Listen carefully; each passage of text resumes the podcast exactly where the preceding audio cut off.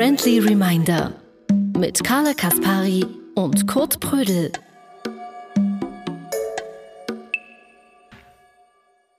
Ja, das sind wir. Da sind wir wieder. Hallo und herzlich willkommen zur 46. Ausgabe vom Friendly Reminder.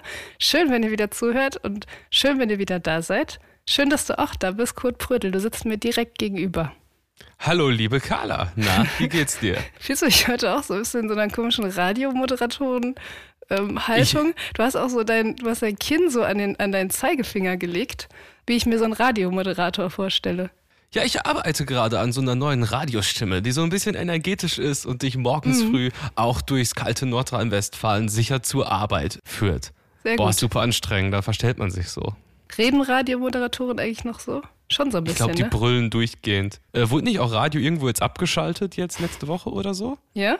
Diese Standardversorgung oder irgendwie sowas. Wieder herzlich willkommen, liebe Friendlies, zum absolut Halbwissens-Podcast. Irgendwas mit Radio wurde, wurde abgestellt. Irgendwas mit Radio wurde irgendwo mal abgestellt. Ich glaube, wir können, das können wir nicht mit Sicherheit sagen. Was wir mit Sicherheit sagen können, ist, dass gerade irgendwo in Deutschland auf jeden Fall über die Zukunft des Radios diskutiert wird. Das ist so seit zehn Jahren so ein Talking Point einfach. Was passiert eigentlich mit dem Radio? Was, wie sieht die Zukunft des Radios aus? Ja, keine Ahnung. Also ich glaube, so die Zukunft des Radios, die liegt ganz klar bei der Zukunft der Autos, weil wer hört das denn, wenn ja, genau. er nicht genau. dem Auto unterwegs ist? Also ich glaube, wenn das mit dem Autos halt irgendwann durch ist, dann ähm, wird das Radio auch halt durch sein, oder? Ja, oder es ist sowas wie beim Fernsehen. Also manche Leute sagen ja, dass sie trotzdem gerne noch so lineares Fernsehen schauen, einfach weil sie sich da nicht entscheiden müssen für irgendein, für irgendein Streaming-Angebot oder so. Und beim Radio ist es natürlich ähnlich. Wenn du Radio anmachst, dann hörst du einfach so, so einen gut gelaunten Radiomoderator einfach die ganze Zeit zu, musst selbst keine Entscheidung treffen, musst ja nicht irgendwie Podcast ähm, auswählen und Folgen speichern und so. Also vielleicht, vielleicht liegt darin noch so ein, so ein Stück Zukunft zumindest.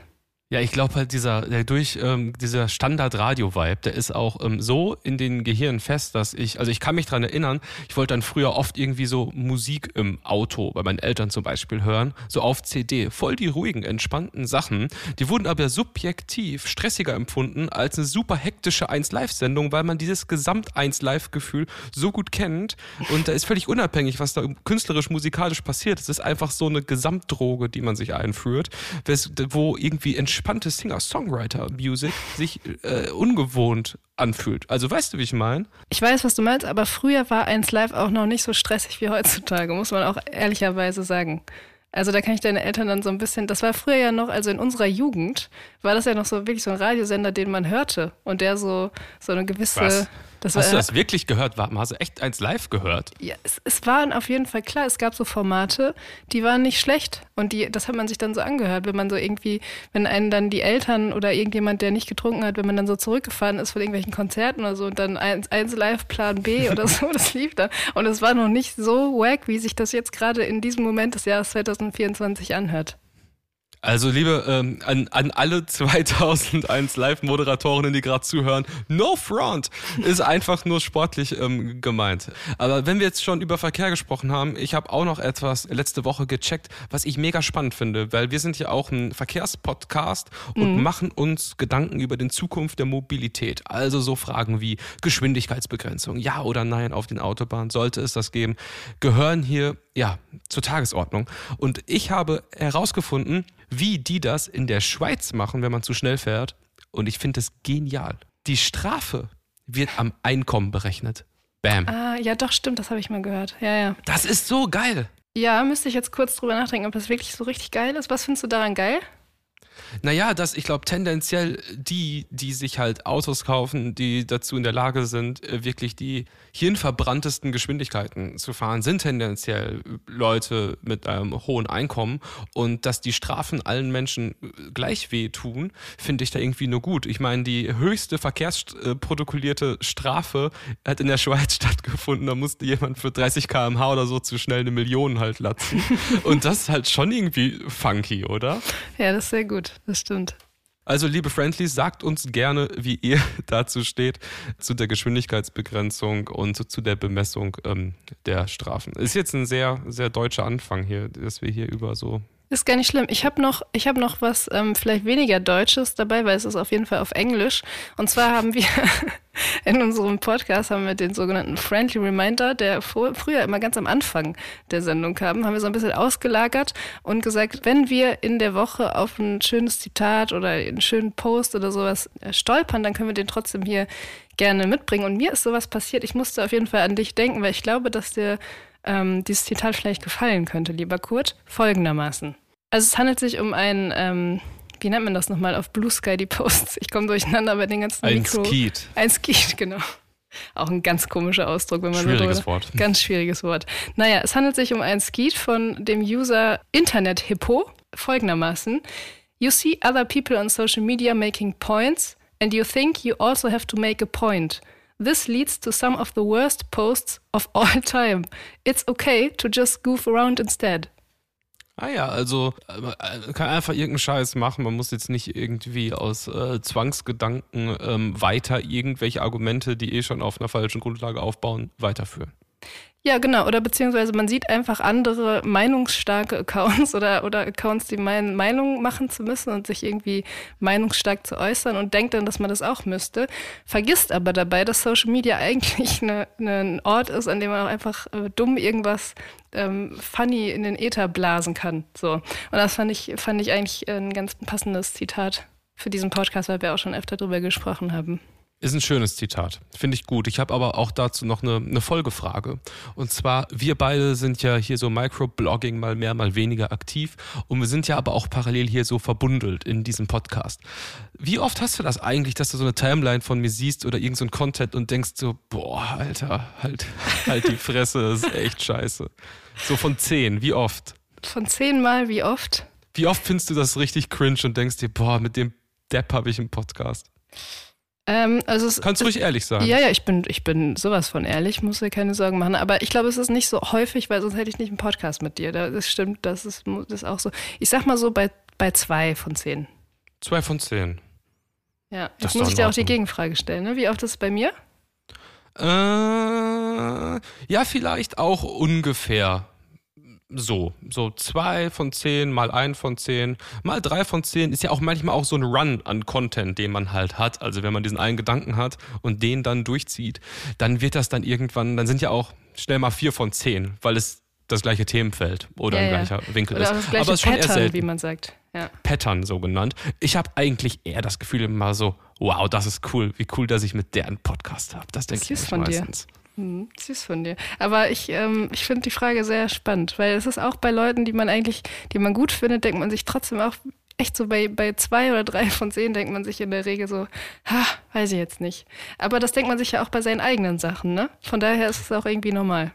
Ja, es ist halt auch dieses, irgendwann landet man so bei diesem Kunst und Künstler und so halt Trend, wo ich denke, boah, ich finde die Musik von der Person mega cool und auf einmal fängt die an auf Threads zu schreiben und denke mir, oh, irgendwie, Ja, ja. Ja, ja. Äh, Liebe Carla, wir haben in Köln normales Januarwetter, Anfang Februarwetter und ich ja, habe so, wieder so, in meiner so milde Apple, 12 Grad, ne? Mild- ja, so irgendwas. Und ich habe in meiner Wetter-App auf dem iPhone ähm, gesehen, dass wir seit irgendwie Wochen durchgehend Luftqualität mäßig haben.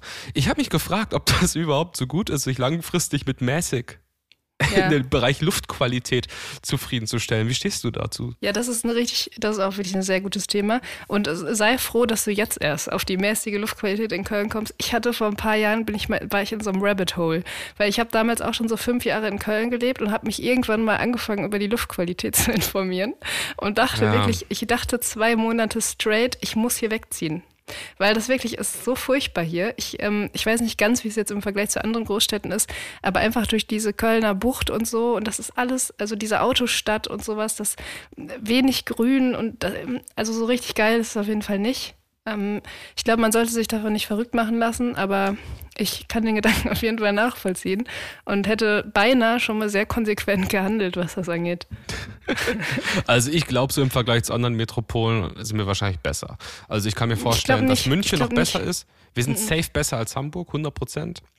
Ja, Ähm, vielleicht. Die haben den Hafen, die haben die Häfen. Ja, ja. So, da kommst du nicht gegen an. So. Und Berlin, also keine Ahnung, bei dem, was da in der Stadt teilweise los ist, glaube ich, äh, sind wir auch noch okay. So München, so glaube ich nicht, da haben wir keine Chance wahrscheinlich. Da haben wir, glaube ich, keine Chance. Und generell gegen alle, ich sag mal, Kreisstädte oder auch Provinzen, ländliche Regionen, hat man halt direkt verkackt, ne? Also es geht vielleicht gar nicht darum, ob man, also in welcher Stadt man jetzt lebt, sondern warum man überhaupt in der Stadt lebt, lebt wenn es ja. um äh, Luftqualität geht. Naja. Also, also hier bei der bei einer Liste, die ich hier gerade offen habe mit der schlechtesten Luftqualität der Welt, bin ich jetzt auf Platz 50 und noch keine deutsche Stadt dabei. Von daher, ähm, weltweit sind wir okay. Ja, gut, weltweit. Ist das naja. unser Anspruch? Das ist hier die Frage. ja, das ist die Frage. Lass uns schnell über was anderes reden. Wie wäre es, wenn wir zu den Fragen kommen? Hi, welches Wort sollte eurer Meinung nach häufiger verwendet werden? Ja, habe ich eine ganz einfache Antwort. Ich habe schon mal irgendwo, ich weiß gar nicht, ob es in diesem Podcast war, vielleicht habe ich es auch nur geträumt oder gedacht oder privat erzählt, aber auf jeden Fall ähm, finde ich, dass das Wort sauber ein Revival verdient hat. Also sauber mhm. im Sinne von super oder toll oder so. Einfach sagen, öfter wieder sagen, so sauber, wenn irgendjemand was Schön. richtig gut gemacht hat. Das ist äh, meine Antwort darauf. Hast du auch eine? Äh, ich habe ein Wort, was ich gern mag, was irgendwie auch so ganz gut anknüpft an unser Luftthema und das ist das Wort Morgenluft. Ich finde, Morgenluft ist ein sehr schönes Wort. Und ich finde, das könnte man öfters, äh, dass man so Smalltalk-mäßig sich äh, ja, die schöne, kühle Morgenluft lobt. Hi, toller Podcast, spannende Themen, angenehmer Host, fühle mich immer bestens unterhalten. Das liest man gerne, vielen Dank. Frage, wie findet ihr den aktuellen EM-Ball? Welcher ist für euch der schönste Turnierball gewesen bisher? Liebe Grüße. Ja, liebe Carla, du bist hier die ambitionierte ähm, Fußballexpertin. Hm. Äh, sag doch mal an. Also ich muss ganz ehrlich sagen, ich habe mich mit, den, ähm, mit dem Design der Turnierbälle in meinem Leben noch nicht so wirklich auseinandergesetzt. Ich habe ehrlich gesagt auch keine Ahnung, was da so gerade der Standard ist und, und so. Ich weiß noch, dass es irgendwann mal einen EM-Ball gab, der so silbern geglänzt hat. Ähm, das weiß ich aber auch nur, weil ich den dann so geschenkt bekommen habe, weil ich den dann hatte so und mega stolz war, dass ich diesen Ball hatte. War wahrscheinlich gefälscht, ich weiß jetzt gar nicht mehr genau. Und der war auch so ein bisschen flummiartig, also ich sag mal vom Spiel her auch jetzt nicht der beste Ball. Aber ansonsten habe ich wenig Meinung zu diesem Thema. Wie geht's dir damit? Ja, also auch so die EM-Bälle habe ich nicht so krass in Erinnerung, aber es gibt einen WM-Ball, der mir halt instant kommt und wo ich wirklich so ganz tiefe Gefühle irgendwie zu bekomme. Und das ist der 2002 WM-Ball namens Feather Nova. Und das ist dieser leicht goldene Ball zu der Fußball-WM-Meisterschaft damals. Und den finde ich, also kannst du mal googeln, Feather Nova Carla, das ist irgendwie, da ist so 2002, da ist so ein Gefühl drin, da checkst du gar nichts mehr. Das ist einfach nur richtig, richtig geil. Ich google den mal ganz schnell. Feather Nova, du weißt es instant. Also der, der Name sagt mir auf jeden Fall, ach der, ja, ja, klar. Ja, das war der auch ungefähr diese, die Zeit von dem silberglänzenden EM-Ball, glaube ich. So die, die Nullerjahre irgendwann. Wunderschön. EM-Ball Silber.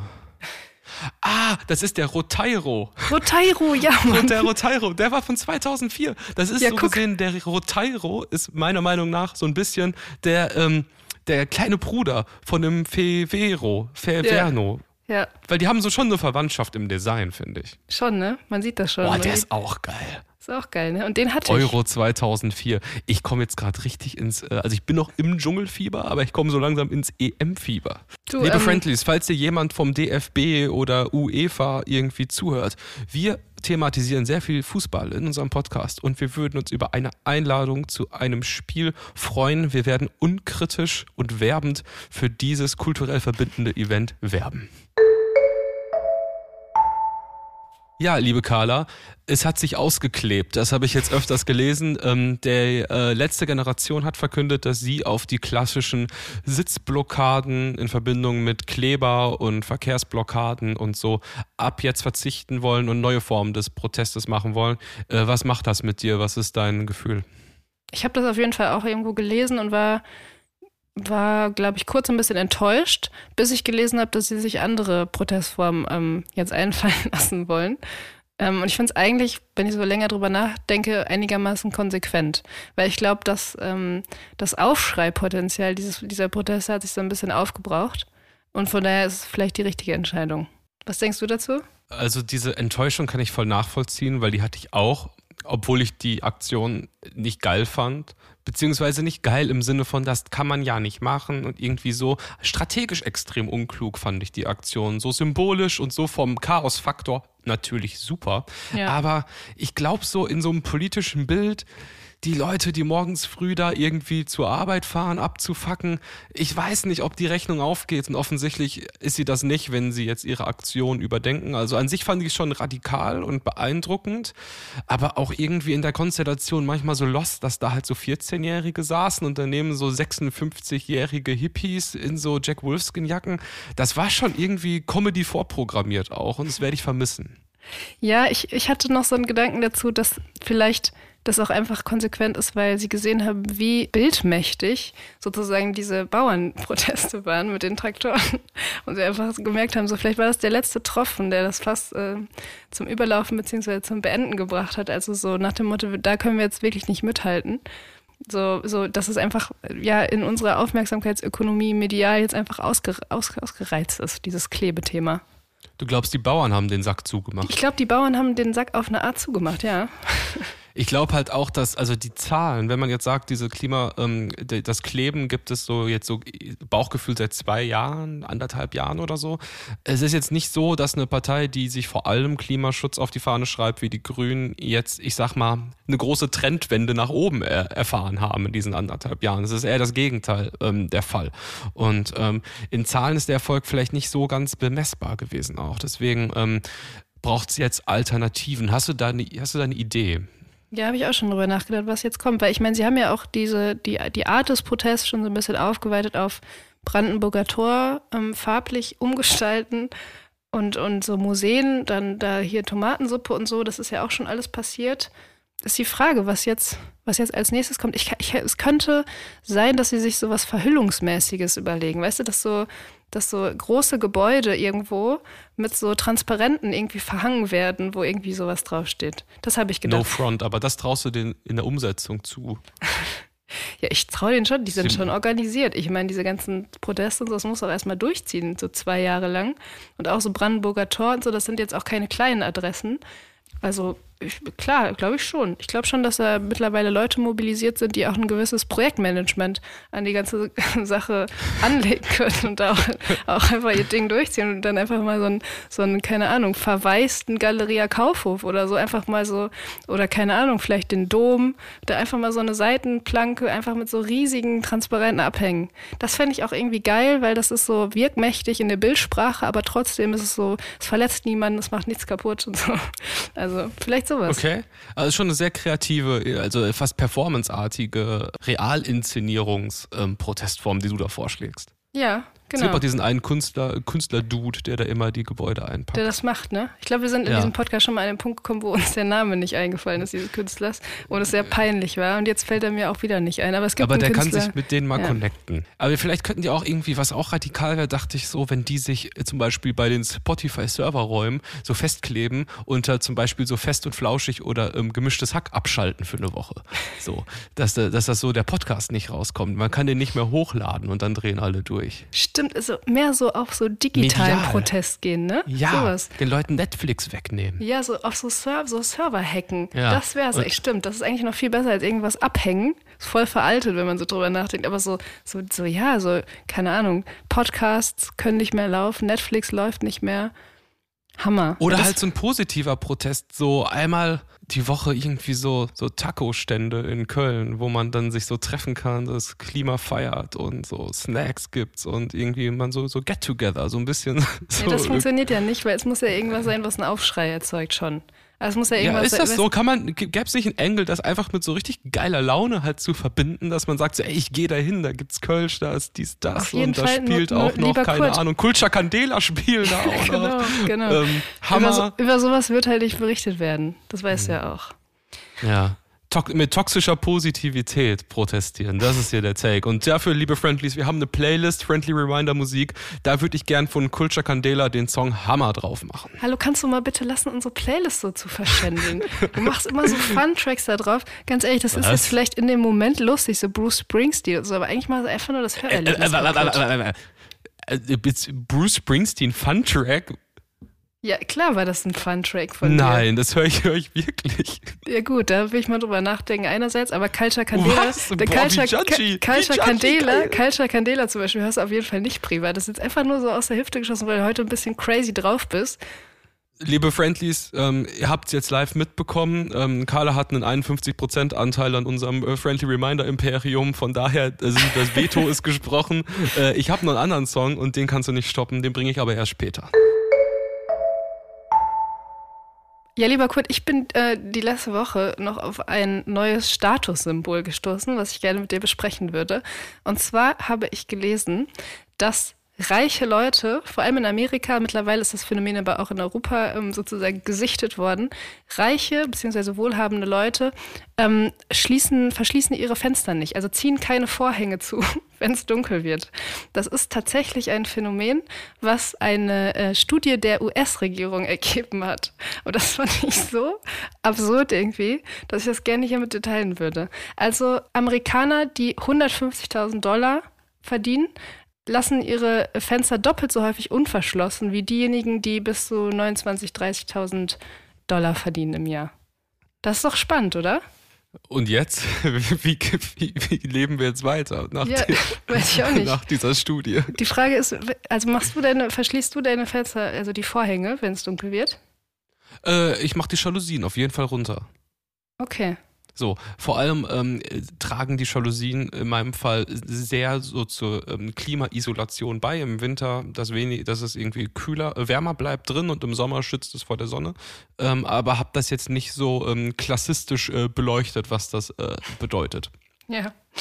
Ja, ähm, hat bei dir anscheinend auch eher klimatische Gründe einfach das Ganze, ne? Und Es wie ist- ist bei dir? Also ich, ähm, ich lasse das eher offen, muss ich ehrlich sein.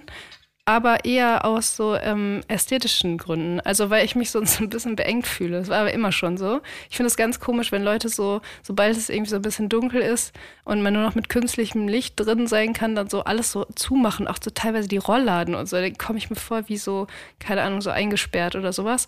Aber ich mache das jetzt nicht aus, ich sag mal, ähm, protzenden Gründen, damit Leute irgendwie sehen, was für eine geile, äh, was für ein geiles Interior-Design ich in meinem Wohnzimmer habe. Und das scheint es aber zu sein, wenn man so durch Viertel in London läuft oder auch in Brooklyn oder so, die halt gut betucht sind, da, da ist wohl wirklich das, das Phänomen, dass einfach ähm, man da in die, in die Wohnung reinschauen kann. Und das, das, ja. Ich finde es heftig, dass mittlerweile durch eine Studie quasi wissenschaftlich belegt ist, dass es, dass es anscheinend wirklich so ist. Ja, wir brauchen auf jeden Fall auch in Deutschland eine dementsprechende Studie, die mit 28 Millionen Euro finanziert wird, damit wir das herausfinden. Bisschen gesellschaftskritisch. Ja, liebe Carla, wir haben letzte Folge schon ein bisschen über den Dschungel gesprochen und ich bin immer noch Du sehr, hast sehr darüber tief gesprochen, drin. ne? Muss man schon Ja, also ich hatte sein. das Gefühl, dass du dich am Gespräch zumindest vorgegeben hast zu beteiligen. Ja, das stimmt. Und ähm, ich wollte wissen, ob der Dschungel dir nochmal in deinen Timelines, in deinem digitalen Raum begegnet ist oder ob das wirklich einfach an dir vorbeizieht. Es zieht mehr oder weniger an mir vorüber. Also, also manchmal lese ich irgendwas, dass irgendwer das guckt und so, aber wie gesagt, ich kann mich da jetzt nicht mehr. Mir ist jetzt auch schon, ich habe den Einstieg verpasst, ehrlich gesagt. Und ich finde es auch nicht so schlimm. Ich habe schon auf jeden Fall auch so ähm, Schlafprobleme seitdem, weil es immer halt bis nach zwölf geht und ich dann noch so aufgeregt bin von dem Voting zum Schluss. Und wenn wer rausgeht und so, dann bin ich immer auch noch so Social Media Reaktionen am gucken. Also es nimmt mich schon ganz schön mit gerade. Ich bin so drin wie die zuvor und habe mir auch vorgenommen, alte Staffeln, die teilweise online verfügbar zu sind, dann zu rewatchen. Wow. Weil ich denke, man kann zurück in die, in die Vergangenheit. So Dschungelcamp 2012 kannst du dir anschauen, 2014. Genial. Und gestern war es dann soweit. Ähm, ein Charakter, den ich sehr mochte, ist rausgeflogen und es ist David Odonkor. Ach, der war im Dschungelcamp? Nein. Ja, doch, David er war im. Dschungelcamp. Und er war eigentlich mein, einer meiner Lieblingscharakter. Und ähm, über den geht die Männerbeobachtung. Matthew Mockridge, Jesus, Donald Trump, Andrew Tate, Markus Lanz, Kanye West. Ich habe in Düsseldorf in einem Premium-Studio mit einem Coach trainiert. Kurz Männerbeobachtung. Ja, jedenfalls äh, David Odonkor, man kennt ihn vielleicht noch, weil er bei der EM im eigenen Land 2006 eine bedeutungsvolle Flanke war es, glaube ich, auf Neville gespielt hat im Vor Rundenspiel gegen Polen, was zum Sieg geführt hat. Also ein historisch relevanter Fußballmoment. Äh, fast forward, 14, 20 Jahre ungefähr später ist er halt im Dschungelcamp und er war schon echt so ein Charakter, der mich sehr gecatcht hat, weil er war von Anfang an so ultra unruhig und fokussiert freundlich. Aber sobald so Challenges kamen, ist in ihm wie so in einem Navy SEAL, der so Routinen hat, die er nicht abstellen kann, so ein Wettkampftyp gekommen, der so an die Grenze des Unangenehms äh, gegangen ist. Okay. Und meine Männerbeobachtung ist, dass das DFB-Pressetraining das Interview, Mediatraining von 2002 bis heute noch da ist, weil er zu allen Befragungen einfach antwortet, als wäre es ein Fußballinterview. Dafür habe ich drei Sachen ähm, Zitate dabei. Sehr gut. Eine Dschungelprüfung und ich möchte, dass du ratest, wie er wohl reagiert auf Fußballerart. Mhm. Eine Dschungelprüfung, die jemand absolviert hat, ist sehr schlecht gelaufen. Wie reagiert David Odonko? Ähm, nach der Dschungelprüfung ist vor der Dschungelprüfung. Ja, nicht schlecht. David hat gesagt, das ist natürlich bitter. Ja, okay. David Odonko wird gefragt, wie schätzt du das eigentlich ein, dass die Zuschauer XYZ finden? Wie bewerten die das, wie du das hier so machst? Was sagt David Odonko? Ähm, da sagt er sowas wie, ja, am Ende kommt es darauf an, wie ich, wie ich zu der ganzen Sache stehe oder so. Also er, er sagt so, er muss es, man muss das Außen ausblenden, so nach dem Motto, sowas. Es ist noch trockener als das, was du sagst. Er sagt, das können im Endeffekt nur die Zuschauer entscheiden. Geil. Sowas Und könntest was du auch er- antworten, auf jeden Fall. Und was sagt er, nachdem er die Meldung bekommt, dass er jetzt rausgewählt wurde und gehen muss? Weiß ich nicht, Mund abwischen, weiter geht's oder so. So ist das Spiel. So ist das Spiel. Wow. Jedenfalls, er hatte, ich glaube, er war ein Wackelkandidat und er hat gestern etwas gemacht, was, glaube ich, ihn nach draußen katapultiert hat. Er hat Layla und Kim Virginia, die sehr oft in ähm, sehr knappen Badeanzügen rumlaufen, äh, darauf hingewiesen, dass es doch besser wäre, wenn sie sich was Längeres anziehen. Oh. Und ich glaube, dass das jetzt einfach. Ähm, ja, dann war das Ding durch. Also David Odonko Dschungelcamp, es war eine geile Zeit und äh, Männerbeobachtung ist zu. Kurz Männerbeobachtung. Und liebe Carla, bevor ich hier den, den Ball wieder zu dir rüberpasse, weil mein Song ja gecancelt wurde, der hier von Kulture Candela in die Liste sollte, würde ich gerne von meiner eigenen Band, The Screenshots, äh, den Song Deutschland in die ähm, Liste machen. Ein Song, der sich im Endeffekt um die deutsche Geschichte und äh, dreht, die unserer Meinung nach mit David Odonkors äh, Flanke auf Oliver Neville endet, äh, auf unsere Friendly Reminder Musikplaylist. Sehr schön, weil ich musste auch, als du von David Odonkor angefangen hast zu sprechen, musste ich auch sofort an diese Zeile in eurem Song denken, ehrlich gesagt. Schön. Ja, ich habe noch eine richtig, richtig gute Nachricht für dich und für uns und für die ganze Welt, lieber Kurt. Und zwar, vielleicht hast du es mitbekommen. Oh, mir fällt gerade ein, wir haben ja unsere Podcast-Kerze in diesem Podcast, die nach Litschi duftende Podcast-Kerze. Und die müssen wir dringend anmachen, weil wir machen diesen Podcast natürlich nur so lange, wie diese Kerze brennt. Und umgekehrt. Brennt sie? Ich mach das Moped jetzt an. Da ist das Ding. Wunderschön. Jedenfalls, vielleicht hast du es mitbekommen. Das ähm, weltgrößte zurzeit Kreuzfahrtschiff Icon of the Sea ist endlich in die karibische See gestochen. Hast du es mitbekommen?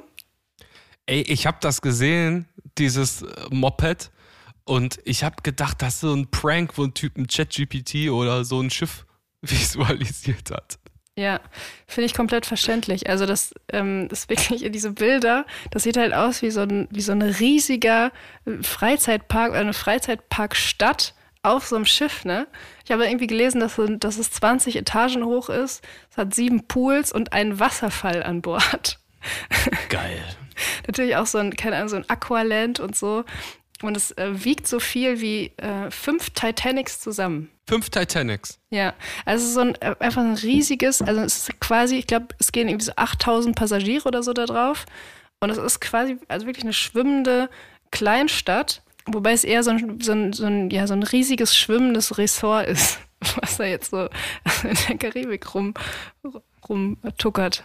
Also es sah schon echt impressive aus. Es sah aber wirklich auch so aus wie, ähm, da hat jemand mal angefangen zu designen und dann wurde immer noch sowas dran gesteckt. Also es fühlt sich jetzt dafür, dass das jetzt irgendwie so ein Gerät ist, irgendwie auch gar nicht mal so geil designt an. Also es ist ein bisschen chaotic Energy hat. voll, ist, voll. Also wäre ich jetzt so ein Pirat im Mittelmeer und da kommt das Ding an, egal wie groß es ist, ich hätte null Respekt. Ja, ich finde, das Ganze wirkt so ein bisschen. Es gibt ja im Moment viele Filme, Serien und so weiter und so fort, die so diese Eat the Rich Ästhetik haben, weißt du? Also White Lotus zum Beispiel oder auch jetzt, worüber wir gesprochen haben, Saltburn geht ja auch so ein bisschen in die Richtung. Alles dieses so, ne, das ist dieses Thema von, von einfach ähm, übertriebenem Reichtum und absurdem Reichtum ein bisschen aufgegriffen wird. Und ich finde, dieses Schiff wirkt so wie so eine Kulisse für so einen Film, weißt du? Mhm. So, also es ist so unreal und es könnte jetzt einfach so ein Film darauf äh, gedreht gedreht werden, wie so, keine, oder so eine Serie wie so White Lotus oder so. Und es wäre so, es wird komplett passen. Aber es ist einfach die Realität. Und Leute buchen sich das, ne? Das finde ich so krass. Also die haben irgendwie diese, dieser Veranstalter, dieser Reiseveranstalter, ich weiß nicht mehr genau, wie der heißt, aber die haben irgendwie so viele Anfragen bekommen. Das Ding war in, für, die, für diese Jungfernfahrt, wie man sagt, innerhalb ähm, von kürzester Zeit ausgebucht und so. Ich habe mich auch informiert, du kannst ähm, sieben Nächte, da bist du ähm, ab 1,7 bist du dabei. Von Miami Ab 1, aus. Ja. Carla, machen wir nicht mal zusammen einen Podcast-Urlaub auf dem Kreuzfahrtschiff? Niemals. Warum nicht? ich finde das wirklich, also nicht nur, dass ich das Konzept Kreuzfahrtschiffe, weil Kreuzfahrt als solche extrem verwerflich finde und wirklich dafür bin, dass das also wirklich verboten wird. Das ist eines der ersten What? Dinge, ja, auf jeden Fall, auf jeden Fall. Das ist eines der ersten Dinge, die meiner Meinung nach wirklich einfach verboten werden sollten, aus Klimaschutzgründen. Das ist so krank, dass es das überhaupt gibt. Und zweitens verstehe ich auch die Faszination nicht von Leuten, die sagen, dass sie irgendwie da so, so eine Woche auf so einem Schiff verbringen wollen. Ähm, ich raff das nicht so richtig. Ich finde das, die Vorstellung, auch wenn es natürlich riesig ist und du ein riesiges Angebot hast, ich finde das, ich finde das irgendwie, ich finde das so beklemmt, die Vorstellung. Also, also leider nein, da müsstest du dann alleine auf Kreuzfahrt gehen. Würdest du das ehrlich machen?